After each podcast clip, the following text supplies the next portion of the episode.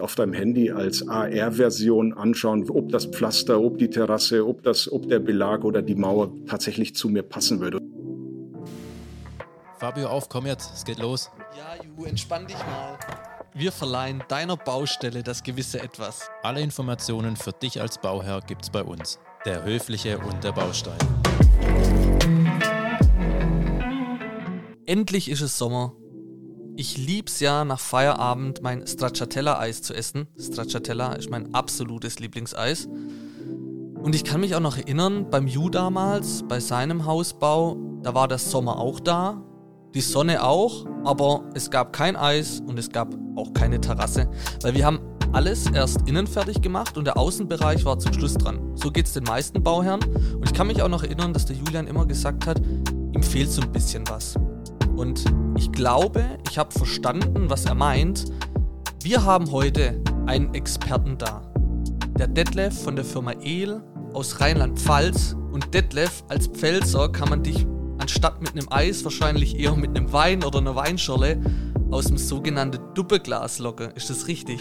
Hi, herzlich willkommen. Äh, tatsächlich, unsere Firma kannst du in der Pfalz ansiedeln, aber mich kannst du nicht mit einem Duppeglas anlocken. Und ich komme aus Ingolstadt, das ist in Oberbayern. Und da trinken wir aus einer Mass. Die schaut ein bisschen ähnlich aus, aber die hat auch so Duppe. Aber das ist nicht ganz das Gleiche.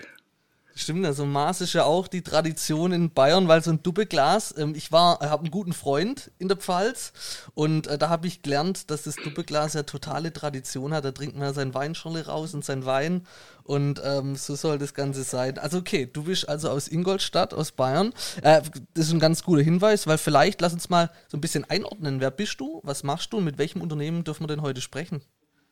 Tja, ich bin der Detlef, Detlef Albrecht. Ich äh, bin der Vorstandsvorsitzende der EL AG.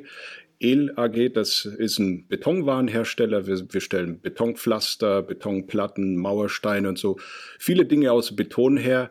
Und äh, das hatten wir in eingangs schon erwähnt, das EL, das EHL, das wird eigentlich EL ausgesprochen. Das sind drei Buchstaben, aber das ist ein Familienname. Das ist der Familienname von unserem Firmengründer, von Bernhard EL. Also EL ist keine Abkürzung, das ist ein Familienname.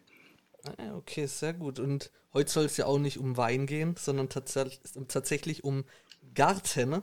Und ja. äh, das ist das Schöne, dass ähm, ihr uns so ein bisschen ja, Tipps mitgebt, auch für die Hörer. Ich persönlich bin schon ganz gespannt. Ähm, ab morgen soll es auch zumindest hier in Stuttgart, in Baden-Württemberg, auch mal wieder ein bisschen Sonne scheinen. Von daher passt es ja ganz gut, dass wir jetzt miteinander sprechen können. Ähm, EU, dein Garten, ähm, das war ja für dich auch eine ordentliche Herausforderung. Ne? Die Podcast-Folge wäre für dich wahrscheinlich auch gut gewesen, wenn wir die schon vor drei Jahren gemacht hätten. Tatsächlich, ja, das wäre ähm, wirklich hilfreich gewesen, weil ich glaube tatsächlich, also bei vielen kommt ja so der Garten, wenn sie ein Haus bauen oder renovieren, ist ja meistens die Garten Gartenanlage das Letzte. Und dann braucht man natürlich irgendwie auch Inspirationen und wie man überhaupt vorgeht. Ähm, und ich glaube, da ähm, stehen dann viele so vor, vor einem kleinen Fragezeichen, wie denn überhaupt was gemacht wird. Aber vielleicht kannst du denn aktuell mal sagen, was denn so aktuell im Trend liegt.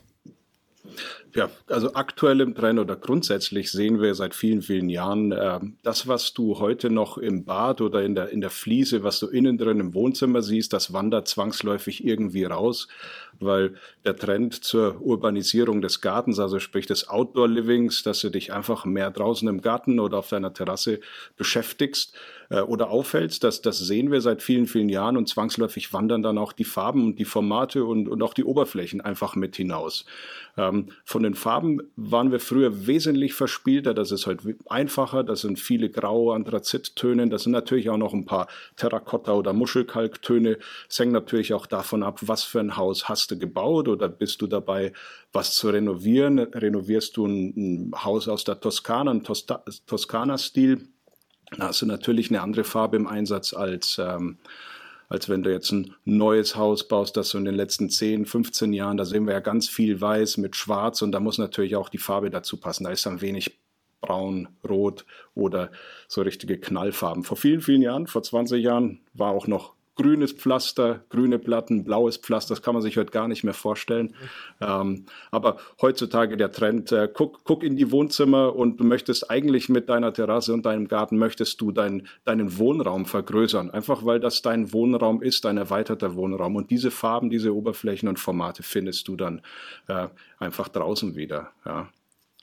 Das heißt eigentlich so tatsächlich den Boden, den man im Wohnraum hat, nahtlos übergehen lassen auf die Terrasse, auf den Balkon. Das ist so der Trend, wo er auch cool aussieht, ja. Absolut. Und was du, was du tatsächlich auch im, im Außen, äh, in der Außengestaltung siehst auf der Terrasse, da hat die Keramikplatte äh, unwahrscheinlich Einzug erhalten. Die ist natürlich von, vom Preissegment ganz oben angesiedelt, aber in den Formaten bis zu 1,20 Meter Platten hast du jetzt auch auf der Terrasse. Das war, das war vor ein paar Jahren noch nicht so. Da warst du eher so 40, 60, 40, 80. also Keramik in drei Zentimeter Stärke hat, hat auch den Einzug auf die Terrasse. Natürlich die, die, die, die Vorteile, die du von der Keramikoberfläche hast, die kannst du dann auch auf der Terrasse eben haben. Und ähm, nachdem ich das vorhin auch schon erwähnt habe, man lebt auf der Terrasse viel mehr, als das früher noch war. Ähm, du hast heute einen Grill auf der Terrasse, du hast eine, du hast ein, eine Lounge-Möbel, du hast mhm. äh, deinen Tisch. Also es wird wesentlich mehr auf der Terrasse gemacht und dadurch hast du natürlich auch einen anderen Verschleiß. Und ähm, das sollte man definitiv berücksichtigen. Was möchte ich denn da alles draußen machen? Bin ich jemand, der grillt? Bin ich jemand, der sich gerne draußen aufhält oder ist das eher nur mal so, wenn die Sonne scheint und wenn es bei 35 Grad ähm, wirklich die alle rauslockt, dann sitze ich auch auf der Terrasse. Oder bin ich auch einer, der gern mal wenn es vielleicht grau ist oder wenn es regnet, irgendwo unter einem äh, Unterdach oder sowas sitze. Also das sind alles, alles Faktoren und, und, und ähm, Aspekte, die man ein, einbeziehen muss, wenn man seine Terrasse plant ja, oder mhm. auch den Garten. Du hast gerade vorhin noch gesagt, ähm, wenn man so den toskanischen Stil hat, das heißt, da kann man sich ja gut im Urlaub mal inspirieren lassen, was man, was einem so gefällt und was man vielleicht haben will. Ähm, sieht auch immer alles ganz, ganz schick und toll aus im Urlaub und dann will man das natürlich auch daheim haben. Wo kann ich mich denn dann aber vorab informieren bzw. inspirieren lassen? Wenn man jetzt hier eben nur in Deutschland ist, habt ihr da die Möglichkeiten dazu? Ja, also da gibt es ganz, ganz viele Kanäle, wo man sich Inspirationen äh, holen kann. Das ist natürlich, was wir, was heute jeder macht, wenn er irgendetwas sucht, dann fängst du erstmal an zu googeln. Also sprich, das Internet bietet unwahrscheinlich viel. Ähm, die, die einschlägigen Portale wie Pinterest und so weiter. Das sind ganz, ganz, kann man sich ganz, ganz viele Ideen holen. Dann natürlich die, die Homepage oder die Webseiten der Hersteller ähm, da kannst du dich, wenn du schon mal einen Hersteller gefunden hast, ins Detail gehen. Da kriegst du oft auch technische äh, Inspiration oder technische Lösungen, wie man etwas verbaut. Dann ist natürlich auch der Weg zu dem Händler, weil uns kauft man oder unsere Branche, die kaufst du in der Regel nicht direkt beim Hersteller, sondern beim Händler. Und da gibt es die vielen, vielen Baustoffhändler oder Baumärkte, wo man dann auch noch ein Gefühl dafür bekommt. Wir haben in unseren knapp 30 Standorten, gibt es acht große Zentren davon, wo wir auch eine Musterfläche haben, wo das Ganze auch ein bisschen mit Pflanzen untermalt ist. Also es gibt wirklich, wirklich viele Kanäle und, und ein ganz banaler, das sieht man in Neubaugebieten ja oft, so die Sonntagstouristen, die sich dann die Gestaltungen der anderen anschauen. Und das ist aber auch, denke ich, immer willkommen. Da siehst du nämlich, wie wirkt denn sowas ähm, wirklich mal installiert im installierten Zustand. Die Sonntagstouristen auch ganz gut. Ähm, da merkt die gibt's man auf doch bei Fall, euch auch, ne? Ja, natürlich. Im Schwabenländle doch sowieso. Aber da ist es so, dass sie dann in den anderen Garten reinschauen und sehr nah am Zaun stehen. Das, das, das, stimmt, aber du, du, hast ja die einen, die den, den Garten auf der Rückseite haben und dann hast du die anderen, das sind dann die, die absolut damit klarkommen, wenn der Sonntagmittag beim Schweinebraten oder bei was auch immer, ja, wenn, da die, wenn da die Leute vorbeigehen. Nee, aber auch das sind Dinge, ähm, die man mit in die Planung mit einbeziehen muss. Möchte ich es eher für mich haben? Will ich, äh, bin ich jemand, der ähm, im, im Garten allein sein möchte oder habe ich kein Problem damit, ähm, wenn der Nachbar sieht, was, was ich tue. Ja, das ist, ist definitiv auch ein, auch ein Punkt, ja. Absolut, man merkt auf jeden Fall, die Erfahrung ist da, weil vor allem ist so ein Thema Zeitplan auch immer total wichtig. Ja, jetzt will man in die Umsetzung gehen, da muss man sich irgendwie einen Zeitplan machen. Ähm, wie lange dauert denn überhaupt sowas? Klar, hat es schon auch immer was damit zu tun, wie groß wird der Garten am Ende, aber ihr habt die Erfahrung. Kannst du uns da so ein bisschen ein paar, paar Einblicke ähm, geben? Ja, also auch hier wieder abhängig. Möchtest du nur deine Terrasse, machst du den ganzen Garten, machst du die Hofeinfahrt mit, wir sagen immer so eine Faustregel, so circa drei Monate, ähm, wenn du dich damit befasst. So drei Monate vom Start bis zum Ende. Dafür musst du natürlich aber auch wenn du das nicht selber machst, wenn du einen Gartenlandschaftsbauer beauftragst, muss dieser Gartenlandschaftsbauer erstmal Zeit haben. Da oftmals vergehen Wochen, bis du überhaupt ein Angebot mhm. bekommst, bis du dir überhaupt im Klaren bist, was du, was du von dem für eine Leistung erfüllst. Also drei Monate ist immer sehr, sehr sportlich, dann musst du schon mit einer, mit einer konkreten Planung. Das Wichtigste ist, was ich eben empfehle, sind wirklich, sei dir bewusst, was du, was du selber bei dir im Garten machen und erleben möchtest. Ist der Grill bei dir auf der Terrasse? Ja, also ein Grill mittlerweile hat das ja fast jeder. Das war vor, vor 20 Jahren auch noch anders. Ähm, da hast du eher am Badesee gegrillt. Heute hat jeder einen Grill. Willst du den auf der Terrasse oder gönnst du dir sogar eine Outdoor Kitchen? Die Outdoor Kitchen ist ja jetzt so der Grill 2.0 seit vielen Jahren. Umso größer eine Outdoor Kitchen, dann packst du die vielleicht schon in den Garten und hast auch noch eine Sitzecke. Also nochmal zurück zur Frage, sei dir bewusst, was du alles in deinem Garten machen möchtest und dann und skizzier dir das mal auf. Mit was für Materialien, ähm, möchtest du umgehen? Was hast du, willst du, bist du eher der Betonmann? Also ich bin natürlich ein Betonkopf, deswegen würde ich eben immer eine Betonplatte, äh, ein Betonpflaster oder eine Betonmauer, wobei auch ich Naturstein bei mir im Garten habe natürlich. Und ähm, und wenn du das hast, dann gehst du in die intensivere Planung. Dann holst du dir vielleicht einen Fachmann, einen Galabauer, einen Gartenlandschaftsbauer und holst dir ein Angebot dazu ein. Dann sagt er dir, ich brauche dafür so und so lang, das kostet so und so viel. Ähm, und was auch ganz wichtig ist, natürlich, äh, wenn du eine Mauer bauen möchtest, zum Beispiel, ähm, was darf ich denn, wie hoch darf ich denn, ähm, wie hoch muss ich denn oder wie nah darf ich dann an die Grundstücksgrenze dran? Das ist, das sehen wir, nachdem wir bundesweit äh, tätig sind, sehen wir, dass es teilweise lokal, also wirklich von Gemeinde zu Gemeinde sehr, sehr unterschiedlich ist. Also man mhm. muss da auf die, auf die örtliche Baugenehmigung oder Bau Vorschriften achten und das kann man nicht mal per Bundesland oder per Landkreis definieren. Das ist wirklich sogar in, der, in, der, in den einzelnen Kommunen unterschiedlich. Und Infos kriegt man zum Beispiel dann von einem Bürgerservice oder wenn es jetzt ein kleines, eine kleine Kommune ist im Rathaus direkt, dann meistens machen da ein, zwei Leute diese Themen, die um Bau gehen. Genehmigung ist ein gutes Stichwort. Gibt es denn irgendwie so eine, so eine Richtlinie, was man denn alles überhaupt genehmigen lassen muss, beziehungsweise wo kann man das denn finden? Du hast gerade schon gesagt, so ein Bürgerservice oder so, aber gibt es da nochmal irgendwie eine bessere Übersicht? Wenn du aus dem Bebauungsplan, wenn du dein Haus beispielsweise neu baust, dann kriegst du ja oftmals einen kompletten Katalog schon mit oder ist der abrufbar bei der Stadt oder bei der Gemeinde. Wenn du jetzt, anderes Beispiel vor, der, vor, vor deiner Terrasse oder vor deiner Garage, die, die Hoffläche neu pflastern möchtest, da ist jetzt gerade da, wo ihr herkommt, da ist ein Vorreiter, Baden-Württemberg, schon seit vielen, vielen Jahren die Vorgabe gewesen, dass man ein wasserdurchlässiges äh, Ökopflaster, also ein wasserdurchlässiges Pflaster, dass das Wasser ins Grundwasser zurückgeht. Das kann aber oftmals in der Nachbarkommune schon anders sein. Also deswegen wirklich am besten beim Rathaus Bürgerservice anrufen und fragen, gibt es hier irgendwas oder auch den Nachbarn fragen, wenn der wenn, wenn der vielleicht vor kurzem erst gebaut hat, aber am besten, das ist ein Anruf, in der Regel auch äh, kostenfrei, informiert man sich bei der Gemeinde. Gibt es nicht sogar einen Pflasterstein, der irgendwie Stuttgarter Pflaster oder so heißt? Äh, ich, ich denke, es gibt zu fast jedem, zu fast zu jeder Region gibt es, es wir haben ein Pfälzer Pflaster, wir haben, ah, okay. äh, es gibt Stuttgarter Pflaster mit Sicherheit. Also wir haben, das sind lokale, lokale Pflaster, die wir Pflasterhersteller einfach machen, um so ein bisschen den regionalen Bezug auch zu unseren Kunden zu bekommen. Okay. Ich habe auch gesehen bei euch auf der Homepage, ihr habt so eine Checkliste. Die würden ja. wir einfach mal bei uns in die ähm, Show Notes mit reintun, dass unsere Hörer da mal draufklicken können und dass sie so ein bisschen was an die Hand äh, bekommen. Das ist ja für uns immer auch ganz wichtig, dass sie einen Mehrwert haben. Ähm, und das würden wir dann einfach machen. Wie stellt man sich dann am, am besten an, dass man da wenig Stress hat? Also umso weniger Genehmigungen ich brauche, umso weniger Stress habe ich ja dann auch.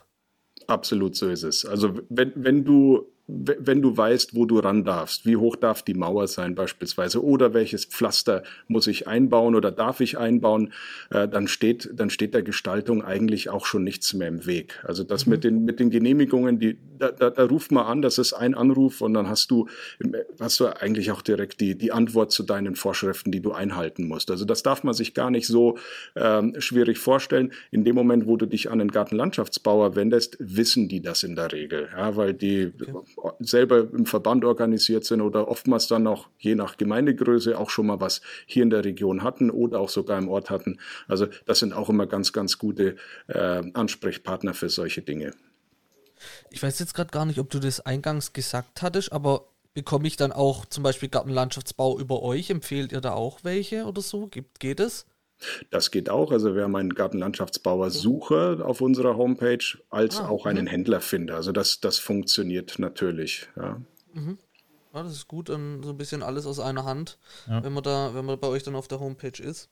Dann, dann kann man sich da nämlich schon mal vorab informieren, beziehungsweise eben ähm, die passenden Leute weiter, weiterempfehlen lassen. Bei der Planung, da gibt es auch diverse Tools mittlerweile, unter anderem auch bei uns, da ist ein AR, Augmented Reality Planer. Da kannst du deine, deine Fläche, das lädst du dir aufs Handy runter, dann kannst du deine Fläche, die steckst du ab, ganz einfach, wie das mit diesen AR-Apps so funktioniert. Suchst dir dein Pflaster aus oder eine Mauer und dann kannst du dir äh, im Endeffekt auf deinem Handy als AR-Version anschauen, ob das Pflaster, ob die Terrasse, ob das, ob der Belag oder die Mauer tatsächlich zu mir passen würde oder wie wirkt denn das, wenn du dir eine Mauer von Meter 80 irgendwo hinstellst, wie, wie sieht denn das aus, wenn ich jetzt da wirklich davor stehe. Also da gibt es mittlerweile echt viele Tools, auch von, von, von der Berechnung her, wie viel ist das denn, wie viel Unterbau, ähm, was ist denn für den Unterbau erforderlich, wie viel, wie viel Split brauche ich denn, wie viel Fugenmaterial brauche ich dafür. Also da wird man fündig gerne bei uns auf der, auf der Homepage, wenn, wenn du den, äh, diese Checkliste linkst, da denke ich, finden eure Hörer auch den Weg dahin. Das ist ein äh, richtig cooles Tool, kann ich mir gut vorstellen. Ja, das, das hilft einem auf jeden Fall weiter. Aber vielleicht ein anderes wichtiges Thema ist das so das Thema Budget. Ähm, wenn, wenn dann die Außenanlage dran ist, dann ist es ja meistens doch relativ bei vielen zumindest ähm, doch schon relativ eng bemessen. Die Träume sind zwar groß, du hast vorhin auch schon gesagt, mit Outdoor Kitchen und so weiter. Äh, hätte ich auch gern eine, aber es ist ja schon teilweise Wahnsinn, was da für Preise aufgerufen werden. Sorry, ich muss auch nur kurz dazwischen. Wir haben ja so eine eigene Serie, die heißt äh, Inside Bau. Also da sprechen wir mit Bauherren über ihre eigene, über ihre eigene Erfahrung vom Hausbau. Und jedes Mal, Detlef, wirklich jedes Mal, ist die Außenanlage genau der Punkt, wo dann ähm, die Kosten oder das Kostenbudget dann gesprengt wird.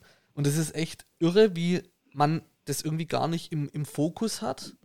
Ähm, und das ist schon, schon krass. Deshalb die Frage ist wahrscheinlich mega interessant. Ist aber wahrscheinlich auch schwer für dich jetzt zu beantworten, wenn man so fragt, ja, mit welchem Budget muss ich denn planen? Weil da geht es wahrscheinlich auch von bis und es kommt drauf an.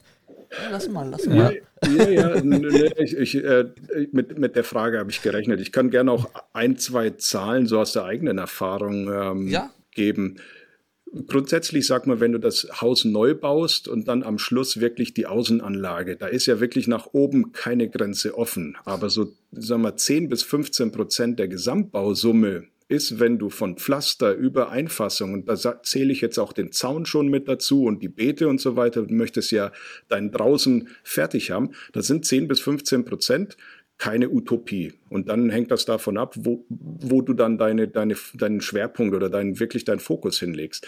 Ähm, aus, aus, aus eigener Erfahrung, ich hatte äh, letztes Jahr bei mir eine ne Fläche bei meinem Haus neu machen lassen. Das waren so in Summe 70, 80 Quadratmeter. Da gehört ein bisschen Mauer mit dazu. Das Ganze war auch mit Stufen und ein, und ein paar ähm, unterschiedliche Höhen. Also wir waren da auf drei Levels. Das waren Gartenlandschaftsbauer, mit denen wir eng zusammenarbeiten. Und das lag so ganz grob inklusive Mehrwertsteuer bei circa 15.000 Euro. So, das war aber jetzt wirklich, das ist schick. Also das sagt dann jeder, ey, cool, was du da gemacht hast. Das Material habe ich selber besorgt. Also das musste der jetzt nicht besorgen, da saß ich an der Quelle. Das ist, das ist das eine. Das ist natürlich auch nur ein Teil vom Haus, den ich gemacht habe. Ne? Das ist wirklich nur so 70 Quadratmeter, ein paar Stufen und ein bisschen Mauer gesetzt. Ich hatte drei Jahre davor, habe ich aber selber was gemacht. Meine Terrasse zum Beispiel. Da habe ich meine Terrasse selber gemacht, äh, in, in Eigenleistung.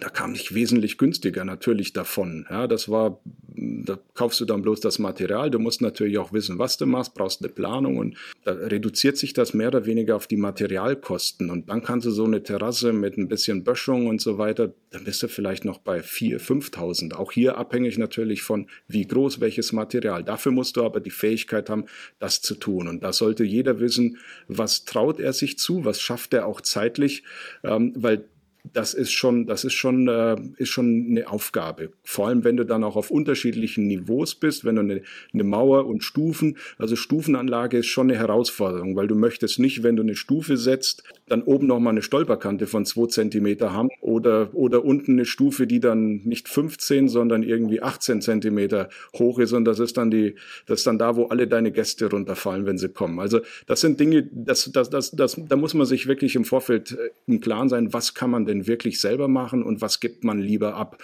Und da gibt es auch sicherlich die Möglichkeit, ähm, die Arbeit zu teilen mit einem Gartenlandschaftsbauer. Man holt sich den dafür rein, wofür man ihn wirklich braucht und stimmt mit dem auch ab. Du, ich möchte das schick haben, aber ich möchte auch viel oder ich muss auch viel selber machen.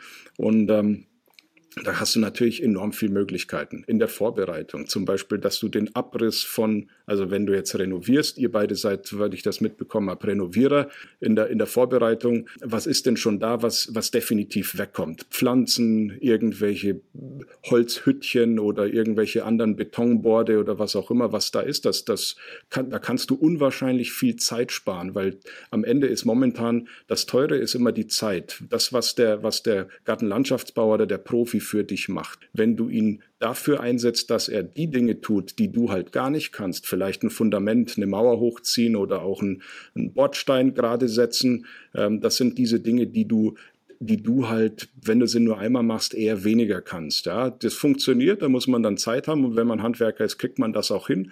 Aber das sind so Themen, ähm, da ist, ein, da ist ein Fachmann nie verkehrt. Und wenn es dann darum geht, eine Mauer hochzuziehen mit, mit Fertigblöcken, das, das kriegt man hin. Ja, oder beim Pflastern mithelfen, ähm, Pflastersteine rantragen, um dem einfach mitzuhelfen, dass die, dass die schneller von der Hand gehen. Das sind Dinge, wo du wirklich, ähm, wo du dir wirklich Geld sparen kannst. Auch in der Bepflanzung später, den Rasen, irgendwelche Bepflanzungen, das sind, das sind Dinge, die können auch mal ein Jahr warten. Da sparst du dir auch noch mal was, wenn du das nicht fix und fertig vergibst. Ja, also das sind wirklich Dinge, wo du auch selber machen kannst das ist tatsächlich das Thema. Was mich jetzt nochmal so interessieren würde, warum hast du dich persönlich eigentlich dafür entschieden, den Balkon, ähm, also du hast ja gesagt, ne, du hast den Ter Balkon oder Terrasse, Terrasse. Ja, ja. deine Terrasse, genau, deine Terrasse ähm, selber gemacht. Warum hast du da keinen Experten dazu geholt? Das war für mich so eine Entscheidung, wo ich gesagt habe, ich habe ich hab nämlich ein fertiges Haus gekauft und ich wollte okay.